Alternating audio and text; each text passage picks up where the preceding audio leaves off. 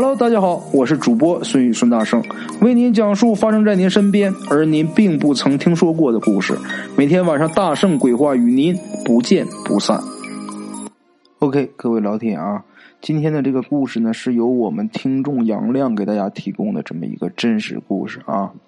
嗯，这个事儿呢是发生在他的一个校友的身上，这他的校友啊给他讲了这么一件嗯亲身经历啊。杨亮的大学呀是在大连读的。嗯，他们的校区啊，距海边不远啊，尤其是这个宿舍区，翻过一座小山呢，就是海边啊。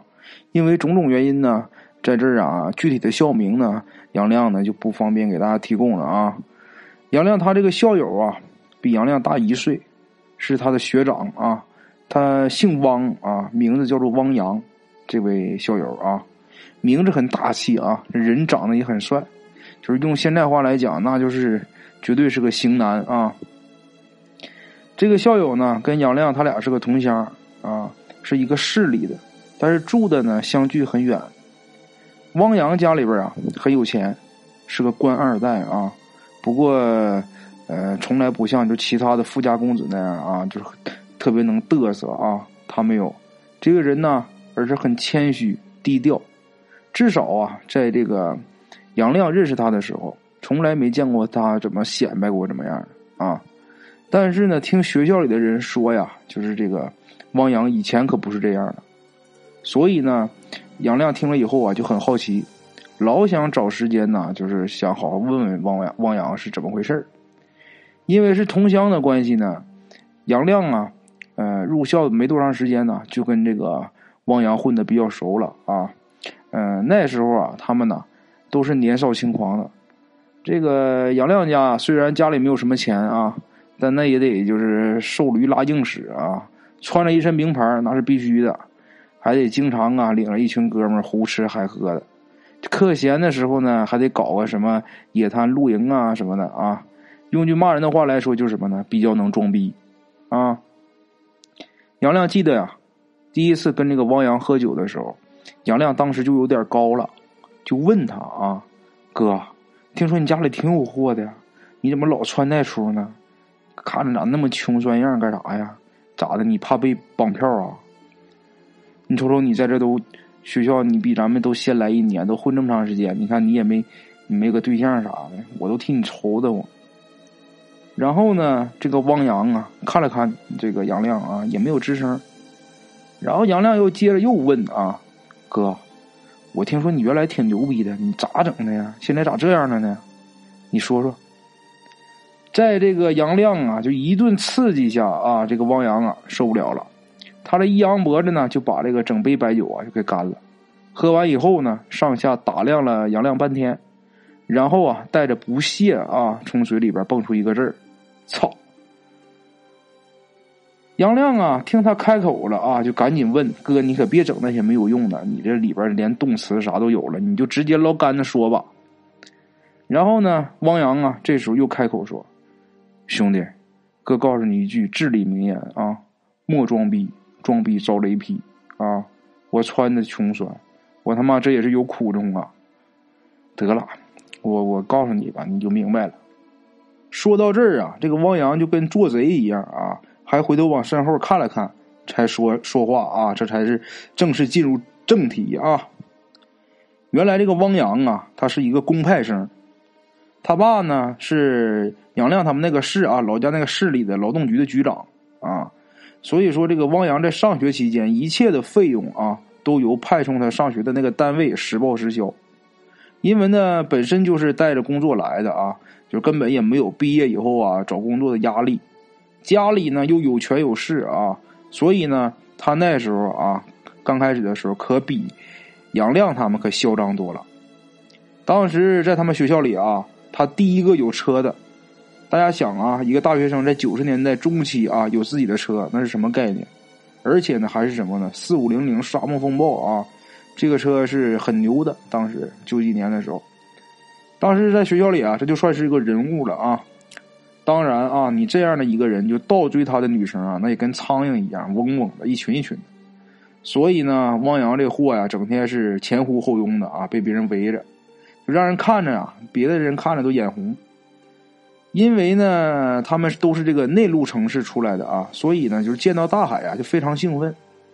他那时候啊，这个汪洋总是每天没事的时候开着车呀去海边兜风，啊，大连这个城市很注重这个城市形象啊，就是对这个环境保护啊是抓的比较严的，尤其是这个海洋生态环境更是管理的很严格。像什么老虎滩呐等等这一些景点啊，是不允许这个游客呀捡任何海洋生物的，就你甚至你捡个贝壳也是不允许的啊。所以呢，那时候呢。汪洋就经常到这个野滩来玩后来呢，发现离他们学校不远的地方啊，就是有一处就很不错的这么一一个境地啊。那个时候的汪洋，只要是没有课啊，他几乎就得去海边去办篝火啊，吃烧烤等等的吧啊。所有的花销啊，请来这些人啊来玩的，都由他来买单。那帮啊跟在他屁股后面的女同学，那也没少着跟沾光啊。不过啊，有得必有失。很多女同学呀，也在那台沙漠风暴里啊，由女孩变成了女人啊。汪洋这人呢，就是这样啊，太容易得到的东西，他往往就不会去珍惜。汪洋对女人的看法啊，就是这样，就是很容易搞到手的女人呢，汪洋是绝对不会对她付出全部感情的啊，他也不会为了这个女人呢，就负起任何的责任。据汪洋说呀，就那个时候啊，他什么样的女人都交往过，他都记不得自己有多少个女人了啊。有些女人呢，愿意跟他，固然是为了金钱和虚荣，但也有是真心爱他的。这其中啊，就有一个南方的女孩，呃，姓什么？王阳没透露啊。看得出来，他对这个女孩的名字啊很忌讳。这个女孩啊，长得不算是很漂亮啊，但皮肤很好，颇有江南女子那种眉梢眼角藏秀气，声音笑貌露温柔的那种意思啊。当初啊，汪洋在追求她的时候，也是费了一番周折。用这个王阳的话来讲，就是这个女孩就是最能夹顾的一个啊。不过最后啊，还是被他给弄到床上去了。温存了一段时间呢，汪洋就感到腻了，想换换口味儿。这女孩呢也跟他闹过几次哈，甚至是以死相逼，但终究呢没能挽回这个汪洋的心。最后这个女孩啊就退学了，当时听说是回南方老家了，什么时候走的，汪洋也不知道。他那个时候啊就根本就不在乎。就对这些女孩根本就一点都没放在心上，你走就走了呗。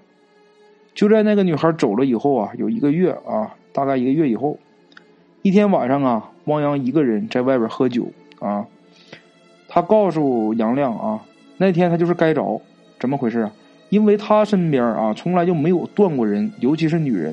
可那天呢，他无论找谁啊，谁都说没工夫，来不了，没招了，他就一个人呢在饭店里边喝。但是那天呢，这个喝酒喝的就觉得怎么了闷得慌，最后啊，干脆就不喝了，一个人呢开车到这个野滩，躺在沙滩上望着天啊，很舒服很舒服啊，这一躺呢还睡着了，迷迷糊糊的呀做了一个梦，梦到啊自己一个人呢漂在海上啊，四周都是呃海水，浪还很大，最后呢一个巨浪啊过来就把他给拍到水底了。他连着喝了好几口海水啊，一下子自己就醒了。这时候再一看啊，那是什么做梦啊？这分明就是真事儿。怎么回事呢？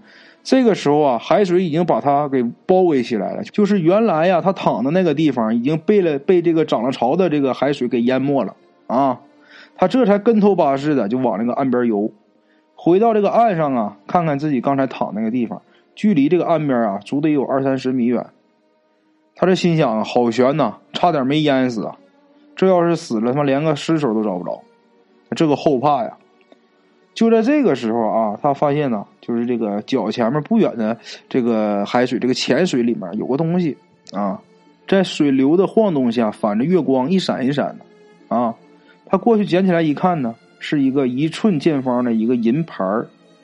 这拿在手里边啊，汪洋就感觉这个东西很眼熟啊，好像以前在哪儿见过。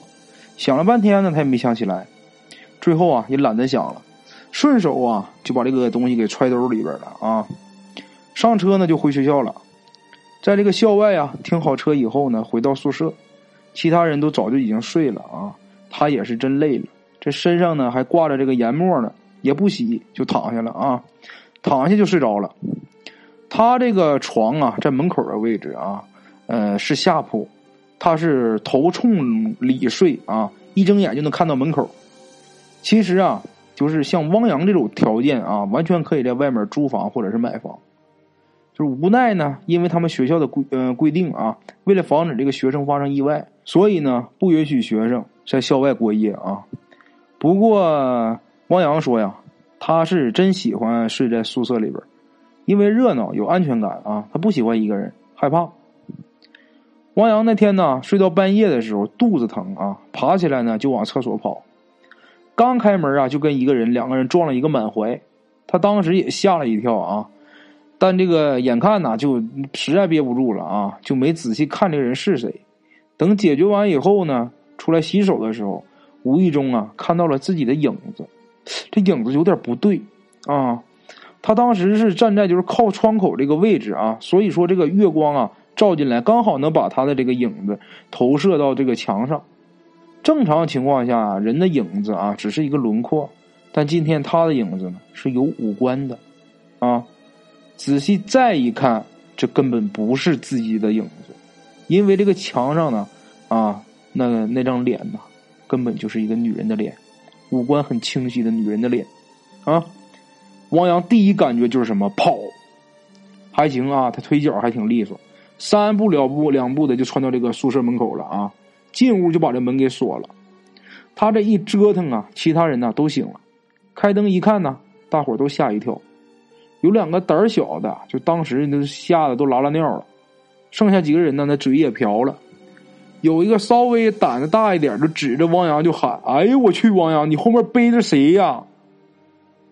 汪洋这一听啊，就赶紧往后看，哪有人呢？他自己知道肯定是有东西啊，要不他们这些舍友怎么能这么夸张呢？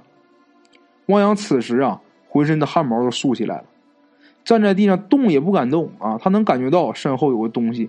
很凉，冷的让他呀不禁呢自己打了一个冷战。随后呢啥也不知道了，直到第二天的中午，他迷迷糊糊的啊听着这个耳边呢七嘴八舌的，好像很多人在议论着什么啊。他睁开眼睛啊看了看，就见这个宿舍里边的人呐争的是脸红脖子粗的啊。见他醒来，大伙就都围过来了。他上铺的呀就问他大哥，你昨天干啥了呀？你咋背那么个东西回来了？你喝高了？这个人一这么问啊，其他人呢也都跟着说：“就是啊，你把老六吓得都失禁了，现在还拉拉尿呢。”哥，你以后可不能这么玩了啊！汪洋赶紧就问呐：“我背啥了呀？我自己都不知道啊。”舍友啊，其中有一个人就说：“你后背背了个女的，你还真不知道？女的？我昨天没跟谁在一起，哪来的女的呀？你别他妈瞎说啊！”虽然呢，汪洋嘴上是这么说啊，但是他还是下意识的啊，用手摸了摸这个后脖梗子，然后呢，又冲他们大伙啊就喊：“操，都他妈不上课了，都在宿舍窝着干啥呀？”舍友赶紧又说：“大哥，看来你真是让他妈鬼给配了。今天是礼拜天，上什么课？”汪洋这时候才反应过来，忽然想起来啊，就是他跟一个新认识的一个另一个学院的一个女孩啊。约好了今天去傅家庄啊！王阳看了看表啊，这都快一点了。想到这儿啊，赶紧穿衣服。本来想到这个水房啊洗洗脸啊，顺道尿泡尿，但是他走到这个男厕所门口的时候，他就犹豫了。昨天晚上那个事太吓人了，他没敢进去。最后呢，干脆不洗了，直接去啊！为什么说这汪洋？你说心怎么这么大呢？发生这些事他怎么还有心思去约妹子呢？他就一直想着是自己的幻觉，还有一想昨天这事儿可能是有点不对，但虽然说有什么不对啊，但是他没并没有对他造成什么伤害，他没太在意啊。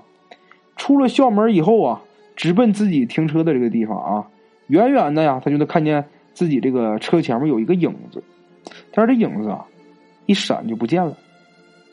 王洋一愣啊，但是啊，还是朝那个车走过去了，打开车门呢。他警惕的往里边看了看，确定没人呢，他才这才上车啊。不过呀，他总觉得呀，今天这个车里边啊有点冷，就说不上来的那个劲儿，阴冷啊。到了那个地方呢，那个女孩所在的那个学院呢，就距离他们学校啊也不远啊。转过山头呢，就是汪洋开车呢，转过弯道的时候啊，就看见这个女孩啊站在一片小树林那等他呢。因为这片树林呢是一个死角，边上呢有条小河，这个车呀想开过去啊，得绕挺远的一个地方啊，过一个很窄的小木桥。当时汪洋心里还想着呢啊，不是说好了他在学院门口等吗？怎么跑这儿来了？他当时啊把车停下来啊，摆了摆手，他就招呼这女孩过来呗，就示意她走过来呗。但这女孩啊没有动，而是向远处啊那个小桥啊指了指，意思呢是让他呀就是绕到那边啊开过去。汪洋当时挺挺生气啊，心想妈的，今天晚上你看我怎么治你啊！他妈的！他心里边想着想着，这车呀就已经就是开到这个小木桥上了。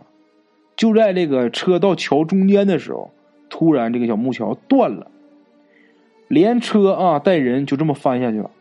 桥下的水呀倒是不深啊，但竟是一些啊大石头。当时这个车的左左侧反是啊，就是靠近这一侧的车窗啊都已经磕碎了。他因为啊这个撞击呀也晕了啊。至于他是怎么出来的，汪洋说他也不知道。等他醒来的时候，他已经在医院里了。因为身体呢没什么大事啊，只是在医院检查了一下啊，观察了一天就出院了。汪洋说呀，他出院以后去找过那个学院的女孩，但是人家说当天根本就没去树林那边，而且啊，人这个女孩一早啊就给汪洋打了好多传呼，说今天系里边有事啊，就不能去了。等汪洋啊挑出传呼机一看，里边的信息啊可不咋的。上面真是那女孩的留言，一看呢是出事那天啊，早上八点。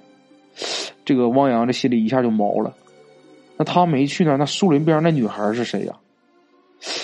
哎，那女孩穿的衣服好像有些眼熟啊，好像以前见过啊。汪洋啊，出院回来的当天晚上就发生一件怪事。他说呀，嗯，他当时也不确定自己是在睡觉啊，还是没睡着啊，反正是躺着的时候。他就见这个宿舍门开了，然后呢，进来一个人，应该是个女人啊，因为看不到脸啊，只能看到这个挺长的头发。我咱这里边我也给大家提一句啊，不知道为什么大家看见的女鬼都是长头发女鬼啊？哈，这个女人呢，进来以后呢，就示意王洋跟他走。当时这个汪洋也没觉得怎么害怕啊，就跟着他出去了，迷迷糊糊的跟在他的后面。汪洋始终啊在问他是谁啊，但这个女人始终没有回答，也没有转身。很快呢，他就到了海边这个女的呢，站在前面就不走了。突然间开口就说：“啊，就送到这儿吧。”说完，这女的就哭了。汪洋说：“啊，当时这女的哭的那声音呢，就跟个杀鸡似的啊，太他妈瘆人了。”这女人哭了很久啊，才停下来，然后慢慢的转了过来。汪洋啊，看了半天呢，就觉得这女孩很眼熟，但是还真想不起来叫什么。但是他心里边啊。明白啊，自己呀肯定是跟人家睡过，人家现在找上门来了。这时候汪洋还没意识到啊，这是一个鬼。按照他的一贯做法是什么呢？用钱摆平啊。想到这儿，汪洋就跟这女孩说：“你看，你别哭了，是吧？你要多少你就说话吧。大家都是玩玩，你还当真呢？”还没等他说完呢，就觉得前面啊一股阴凉的风，然后就听这个女孩说道：“啊。”我让你以后永远见到的都是我。随后啊，汪洋就感觉自己啊一迷糊，然后就躺那儿了。等醒了之后，他发现呢自己还在宿舍里边，但是手上抓的呢却是那个他在海边捡回来那个银色的牌子。他这才知道啊，在海边的那个女人不是人是鬼啊。汪洋跟杨亮讲到这儿的时候啊。杨亮还说呢，哎，看来这女鬼也没把你咋地哈。然后汪洋说了，他事后啊，第二天醒了之后啊，他就开始努力的回想这女孩是谁。后来一想，这个女孩长得非常像啊，那个南方的女孩。但是据说那男孩那那个女孩是回老家了，但是女孩究竟是去哪儿了，没人知道。那她是怎么成的女鬼呢？汪洋想不清楚啊。然后杨亮就说：“嗨，他也没把你怎么样，你就那你就也你也别害怕了呗，那怕啥的？那跟你现在这样有啥关系？”汪洋说：“呀，嗨，你别提了。”然后呢，他看了看身后啊，然后小声的说：“自打我在海边见了鬼以后啊，只要我一跟女的办那个事儿，我保证就能看见那个鬼的脸。”他还冲我冷笑。我现在都不举了，估计我以后他妈找媳妇都难。汪洋说完这些，长长的吐了一口气，好像是轻松了不少啊。然后杨亮呢，又问他：“那女鬼现在在哪儿呢？你还能见着她吗？”汪洋啊，听他说到这儿，先是一愣，然后接着呀，就跟杨亮说：“他在你后面。”好了啊，各位鬼友们，今天咱们这个故事呢，到这就结束了啊。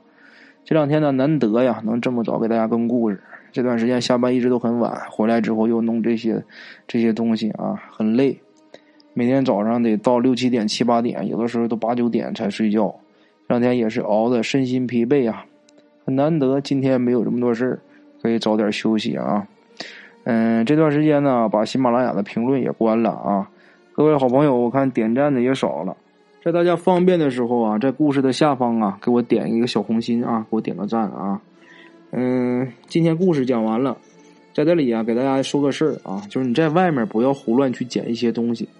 尤其是一些就是人家折成形状的东西，就比如说一个钱呐，折成一个三角形啊，或者是怎么样的，这个东西啊，它都是有说到的，不是说是这个你看到钱就能捡啊。还有一些物件，比如你在这个路边上捡到一个小八卦啊一个什么小东西，你拿家来了，觉得好看，觉得好玩，那绝对是有说道的东西，它上面附着东西的，不能乱捡。尤其是在荒郊野外啊，大家看见一些什么小银牌子啊。还有一些什么呃，类似于小木牌啊，或者木雕的小人啊，什么这些东西啊，千万不要往家拿。这东西上面啊，可能什么都有啊。OK，各位老铁，咱们今天的故事先到这里啊。我的微信是幺八七九四四四二零一五，欢迎各位老铁啊点赞、转发、评论啊，欢迎加我的微信，我们一起交流。另类的放松，别样的享受，每天午夜我在这里等你。